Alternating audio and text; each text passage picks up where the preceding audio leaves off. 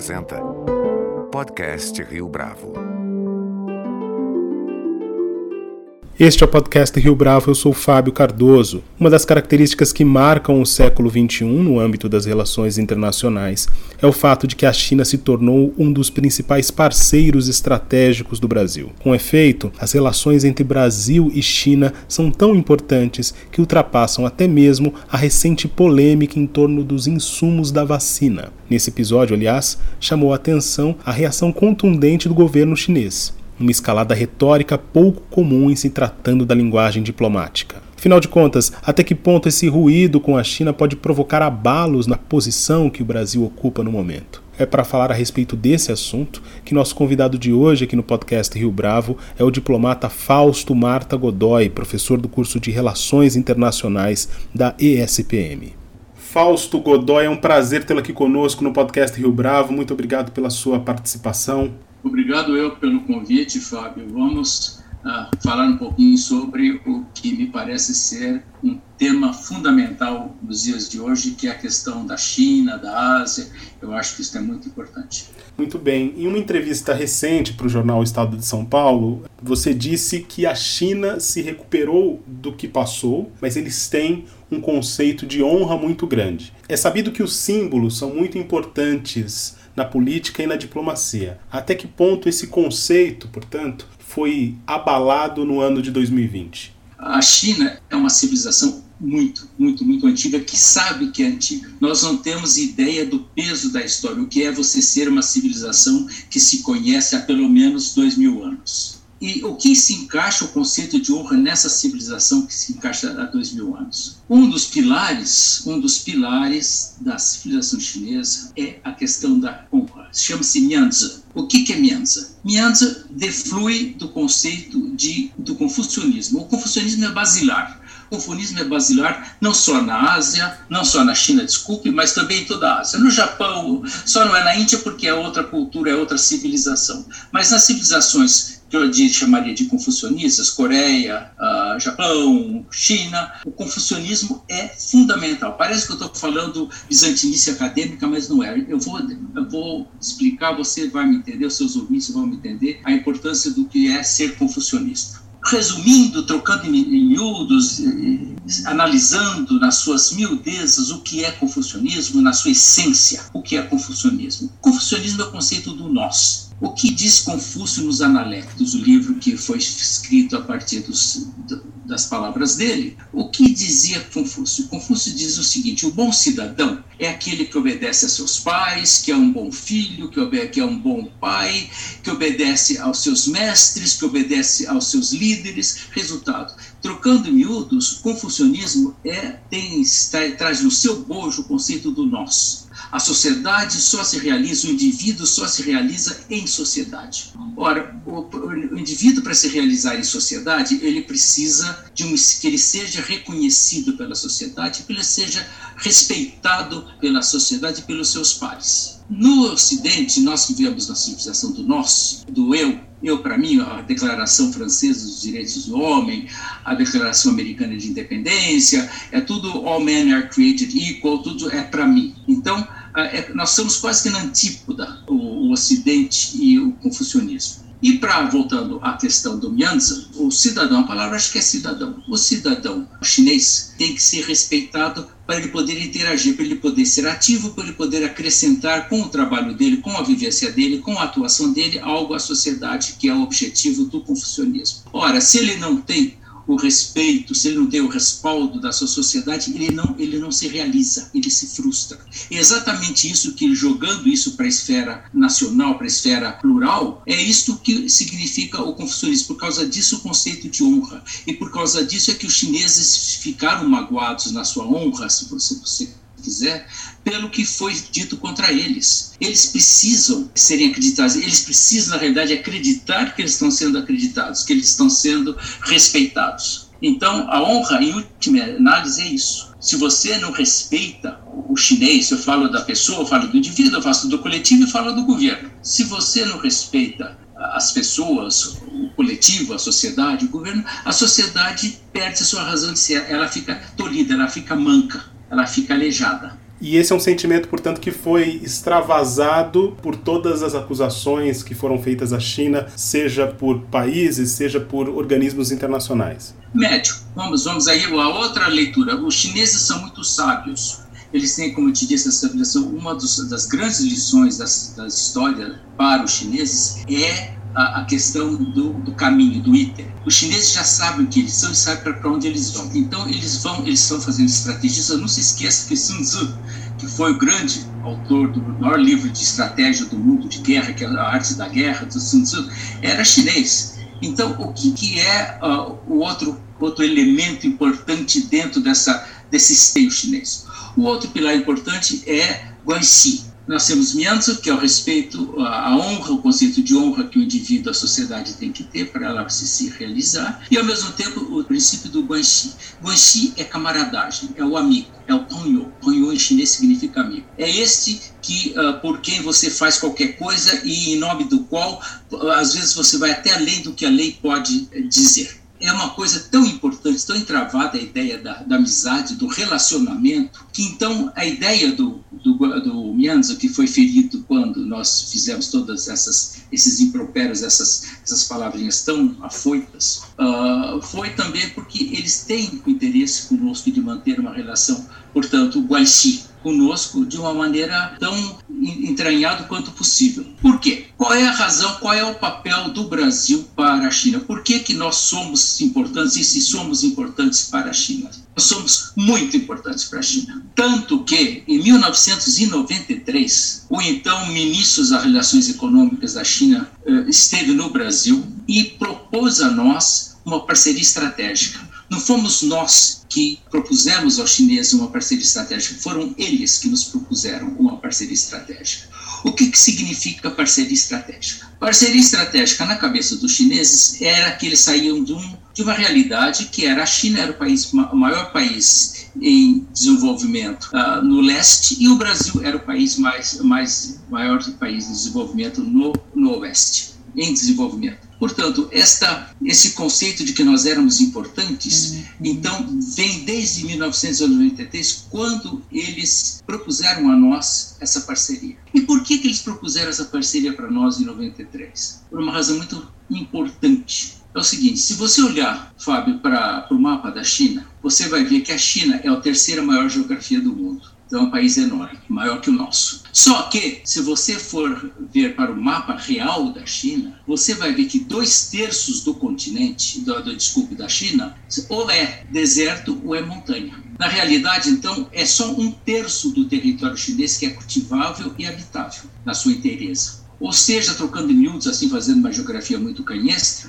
seria do Rio Grande do Sul até a Bahia, no lado do, do, do nosso lado do mar. 1 bilhão, quase 400 milhões de habitantes, numa, numa geografia que vai do Rio Grande do Sul até a Bahia.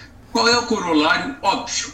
O corolário óbvio é a questão do alimento. A comida é fundamental para os chineses. A alimentação é básica. Tanto que o chinês do povo, quando eles se encontram um com o outro, como em vez de falar olá, tudo bem, eles falam, eles falam churlama. Churlama significa já comeu? Para você ver o trauma da população a fome como sendo um grande trauma. Ora, um país com a dimensão do Brasil, com a importância, com a nossa presença, com a nossa, a nossa agroindústria, com a nossa agricultura, com o nosso espaço, é fundamental para os chineses. E por que é fundamental para os chineses? É fundamental para os chineses porque, a partir de 2015, os chineses decidiram que eles não vão ser mais um país de exportação de produtos baratos, primários, tecnologia primária. Eles querem dar o pulo do gato e eles fizeram um plano chamado Made in China. Esse plano Made in China 2025 é o nome do plano. O plano Made in China 2025 criou 10 setores de tecnologia de ponta que vão fazer ao, ao foco do governo chinês, o foco da tecnologia chinesa. O foco do país, o foco da, da elite chinesa é chegar a 2025, com 10, tendo trans, transmutado o seu padrão econômico de crescimento de uma economia de produtos médios ou baratos para uma economia de alta tecnologia. Fausto, uma das características deste século é o fato de que a China tem justamente avançado como principal parceira comercial do Brasil. E, claro, essa parceria envolve é, as commodities. Ainda assim, essa parceria atravessou vários momentos, de um, uma época de é, euforia com as commodities até a pandemia, que tem afetado não só o Brasil, mas outras nações. Minha pergunta aqui: é correto acreditar que essa relação vai além dessas questões políticas deste momento? Quais indícios a gente tem a esse respeito? a China, ela, ela, ela, escolheu essa parceria estratégica que ela criou conosco em 93. Naquela época, ela tinha só oito países no mundo todo com os quais ela estabeleceu essa parceria estratégica. E no mundo em desenvolvimento, só o Egito e o Brasil. Você perguntará, o Egito por quê? Por causa do não alinhamento. Não se esqueça que a reunião dos não alinhados foi promovida por Nasser no Egito, portanto, e por, pelos indonésios, foram os grandes mentores do não alinhamento, portanto, ela tinha um, ela, justamente até pelo conceito de Mianza, ela tinha uma dívida, entre aspas, com os com o pessoal do, Egito. Então, e ela quando ela criou essa parceria estratégica conosco em 93, ela transformamos em 2012, quando Xi Jinping esteve no Brasil para a região do BRICS lá no, no Nordeste, nós elevamos essa parceria estratégica para uma parceria estratégica global. O que, que significa parceria estratégica e parceria estratégica global? Parceria estratégica é China e Brasil, parceria estratégica global é China, Brasil e juntos olhando para o mundo. O BRICS é um exemplo disso. Então você tem isso. E eu, eu queria mostrar para você, eu acho que é importante para os seus ouvintes, saber quais são esses setores chaves que a, a China eh, decidiu que vai ser o foco do seu desenvolvimento até 2050. Pode falar para gente. Vou, vou citar para vocês quais são. Tecnologia da informação avançada, máquinas, ferramentas de controle digital, robótica, aviões, equipamentos oceânicos e navegação, equipamentos de transporte ferroviário, automóveis utilizando nova energia, equipamentos de energia elétrica, equipamentos agrícolas, novos materiais, biofarmacêuticos e equipamentos médicos. Tanto ela já começou esse processo que ela já desenvolveu o seu primeiro avião endógeno de tecnologia chinesa e também já está desenvolvendo, já desenvolveu mais de 400 quilômetros de, uh, de, de trem, de ferrovia, de trem uh, de alta velocidade. Então, não só ela prometeu, como ela já está empenhada. Então, vocês olhem, se a gente pensa, e nós temos aqui uma visão muito anacrônica do que seja a China, nós temos uma visão, primeiro, muito ideologizada atualmente do que seja a China, nós estamos vendo que o que, China, o que nós pensamos da China não é nada do que a China quer. E essa China que, que está fazendo isso escolheu, nos escolheu como um dos parceiros globais nesse projeto. Agora, a questão é saber até que ponto nós vamos merecer essa amizade uh, mais estreita, mais privilegiada. Será que nós seremos capazes de acompanhá-las capazes de acompanhar a China com uma ideologia radicalizante e, e, e com tudo isso, então aí está, quer dizer, nós mesmos estamos nos pontos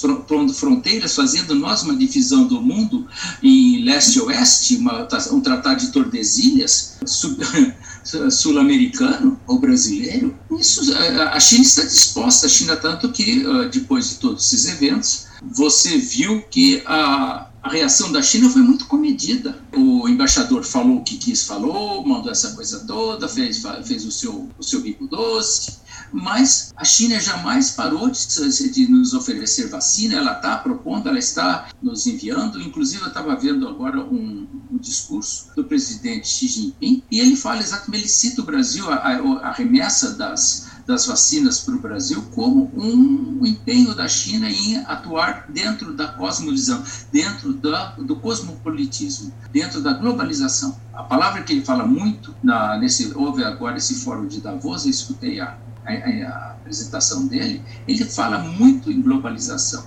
Então, o Brasil, dentro desse mundo globalizado, até por causa do nosso agronegócio, da importância que é para a China, não se esqueça que 40% do, da produção agropecuária do Brasil vai para a China e que nós somos entre os 10 principais parceiros comerciais da China. Olha só a importância que nós temos para a China. Ora, será que, numa visão de longo prazo, que essa percepção da história que os chineses têm, será que nessa percepção de longo prazo, esse percalço não seria apenas um percalço que pode arranhar, que merece um, uma reprimenda, um puxão de orelha, mas que vamos em frente por causa do Guanxin que eu falei para vocês, por causa da camaradagem, por causa dos laços de camaradagem e de amizade, amizade interesseira, entre aspas também, ou sem aspas. Agora, Fausto, você tem experiência da diplomacia, eu sei que a linguagem diplomática costuma ser bastante sutil. Você se surpreendeu com essa manifestação contundente da é, embaixada chinesa, da diplomacia chinesa em relação ao que vinha sendo dito no Brasil?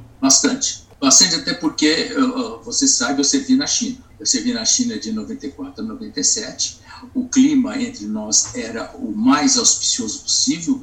Em 93, o ministro encarregado das, das reformas econômicas tinha estado no Brasil, nos propôs a parceria estratégica, portanto, é, foi, eu cheguei lá um ano depois dessa proposta. Então, o clima era o mais auspicioso possível e, evidentemente, estávamos no estágio de desenvolvimento, olhem só, olhem só o que eu vou te dizer, Fábio, estágio de desenvolvimento similar. 1993, 1993 para 2021, quanto tempo faz? Há 28 anos atrás, o PIB da China era equivalente ao nosso era só 300 mil dólares a mais. Isso é, é, o que eu digo, resultado. Então, a China olha para trás no que, é, no que foi a proposta dela, no que significamos para ela ainda, e não, não nos iludamos. O que a China quer do Brasil é o agronegócio. A China dividiu, na realidade, quando Deng Xiaoping começou todo o projeto, o processo de abertura da China para o mundo em 79, que estava fechado por causa do maoísmo, o Mao morreu em 76, em 79 Deng Xiaoping chega, na, chega ao poder e então decide abrir a China para o mundo. É, inclusive, quando ele, ele falou, não importa se o gato é preto ou branco, desde que casse ratos.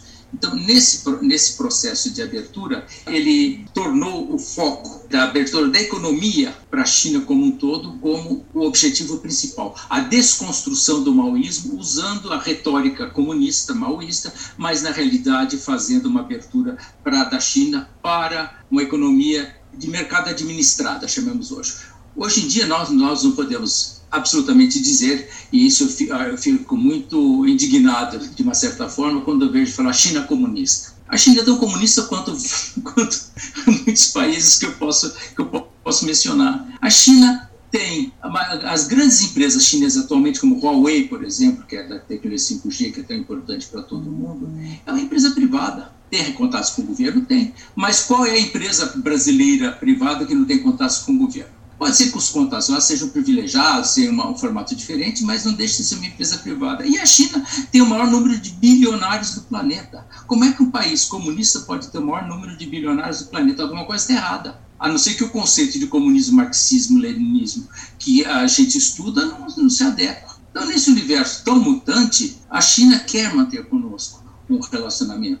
O agronegócio é conosco. Então, como eu estava dizendo, ela dividiu o mundo em duas partes. Os os, que vão nos, os países que vão nos alimentar para a gente poder dar esse pulo do gato para se tornar a grande potência tecnológica no final do século, os que vão nos alimentar e quais são as regiões, os países que podem nos alimentar? Evidentemente, Brasil e África.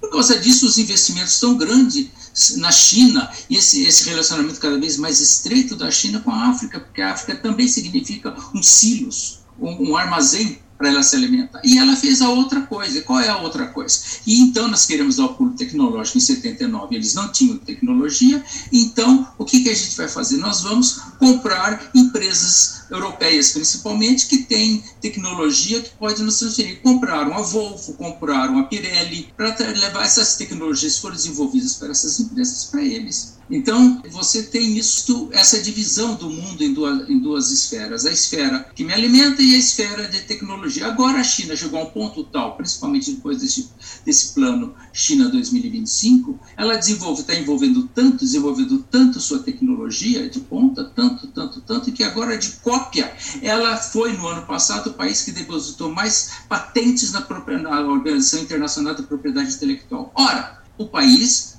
do mundo que depositou mais patentes na OMPI, mais que os Estados Unidos. Então, o que, que é isso? O que, que significa isso? Significa que a China já sabe que ela chegou a um ponto tal que agora ela tem que proteger sua, o seu próprio desenvolvimento, que ela fez a partir de, eu não gosto da palavra, mas vamos falar assim, de pirataria. transformou foi a história do Japão no século XIX, século XX. Foi a mesma coisa que fez o Japão ah, na abertura Meiji, a mesma coisa. Agora, Fausto, para além do Brasil, a China tem mantido relações com outras nações na América Latina, como é o caso da Argentina, pensando no, na América do Sul especificamente. Né? Em termos geopolíticos e comerciais, os nossos vizinhos podem ocupar um espaço que até então era marcadamente tinha como ator privilegiado o Brasil? Fábio, eu acho que essa, essa é uma afirmação que tem que ser muito explicada. Né? Primeiro, a importância da China é o que ela quer da América do Sul já ficamos na América do Sul. O que, que ela quer da América do Sul? Ela quer da América do Sul, já falei para você, investimentos em infraestrutura. Por que, que ela quer investir em infraestrutura na América do Sul? Rodovias e portos, essa coisa toda. Justamente para poder escoar esses produtos agropecuários para ela. Nesse universo, a Argentina ocupa o mesmo espaço que nós. A Argentina também é um grande produtor de agroprodutos agropecuários. Então, no momento em que o Brasil, o aprovimento no Brasil pode correr uma certa ameaça e para a China ela jamais pode se permitir permitir esse tipo de ameaça ou de chantagem até, então ela vai procurar mercados alternativos. Ela não foi só para a Argentina, ela foi para a Austrália, ela está procurando outras fontes de provimentos caso o Brasil venha a se fechar. Então, a Argentina não é porque ela está indo para a Argentina, os chineses são sábios. Nesse caso, nesse momento, interessa sim aos chineses diversificar a fonte de agroalimentícia para eles. Então, a Argentina é uma oportunidade. Os países Fábio, eles não têm amigos, os países têm interesse. Onde interesse vai, vai também a, a confluência, vai também a, o relacionamento. Para a gente encerrar, Fausto, eu gostaria que você me dissesse, com base na sua experiência de quem foi diplomata e de quem agora está na academia, quão pouco nós, aqui do Brasil, sabemos da cultura e do modo de pensar estratégico da China. Compartilha conosco com base na sua experiência. Eu vou ser um pouquinho radicalizante, você me desculpe que eu sou vergoso e empenhado. Eu tenho, você sabe que eu tenho 16 anos de vivência em 11 países da Ásia. Eu comecei a minha Ásia pela Índia em 84, depois eu fui para a China, depois eu fui para o Japão, depois eu fui embaixador no Paquistão, Afeganistão, Mianmar, Bangladesh, Cazaquistão, Jordânia e por aí vai, são 11. Essa minha vivência em toda essa área, primeiro é a conclusão de que nós não sabemos nada sobre a Ásia. E o, que não, o pouco que sabemos é preconceituoso, porque nós não, a falta de conhecimento faz com que nós entendamos esses países com um olhar nosso. Esse olhar nosso não pode ser visto assim. Os países, eles países têm características próprias, as civilizações têm características próprias, e nós não podemos julgar o mundo através dos nossos olhos. Claro que nós olhamos o mundo através dos nossos olhos, porque são os nossos olhos mas a gente tem que ter isenção de espírito, tem que ter generosidade para poder entender o outro sem transferir na, na, imediatamente os nossos conceitos para os, para os, outros, como eu falei agora de comunismo na China. Então, isso é fruto dessa disparidade que está havendo entre Ocidente e Oriente, entre Ásia. Você está sentindo, eu estou sentindo cada vez mais um crescente antagonismo que vem do desconhecimento e eu não conheço, não, não comi, não gosto, não conheço, não gosto, não conheço, mas não gosto. Resultado, isto é ideologia. Só que o mundo foi para lá. No ano passado, no final do ano passado, os chineses, os japoneses, os sul-coreanos, todos os países membros da ASEAN, a Austrália e a Nova Zelândia criaram a primeira grande zona de livre comércio mundial a RECEP. Essa zona de comércio, de livre comércio mundial, vai tornar o mercado dessa região do leste sudeste da Ásia, no maior mercado do mundo. Só que esse mercado é um mercado que está voltado para si mesmo. Se você olhar o mapa das exportações dos países da ASEAN, dos países asiáticos, dos países do leste da Ásia, você verá que os principais parceiros desses países são eles mesmos. Já, previamente isso já era. Agora a China também está desenvolvendo esse outro projeto dela, que é a nova Rota da Seda, o Belt and Road Initiative, que ela quer unir a Ásia, a Europa e a África, tornar uma grande zona, essa grande zona que seria esse Belt and uh, Road, a nova Rota da Seda, como chamamos, a nova Rota da Seda, ela encampa, não é com a antiga Rota da Seda tradicional, que foi, levou, era só o comércio, agora é comércio, tecnologia, tudo que a gente falou, tudo que ela está desenvolvendo nesse plano de, de 10 setores, ela quer compartilhar, ela quer compartilhar com, a, a, com a região. Resultado, está se formando ali a região mais importante do planeta. E nós aqui, nós não temos ideia. Nós ainda estamos voltados para o Atlântico quando o mundo está indo para o Pacífico. O meu desespero é: você vai, por exemplo, numa universidade brasileira, várias delas ensinam francês, inglês. Quantas ensinam mandarim? Mandarim é dificílimo, eu sei porque eu estudei. Mas vai ser uma língua fundamental. Quantas universidades estão preparadas? Quantas universidades no Brasil têm um núcleo de estudos chineses ou asiáticos?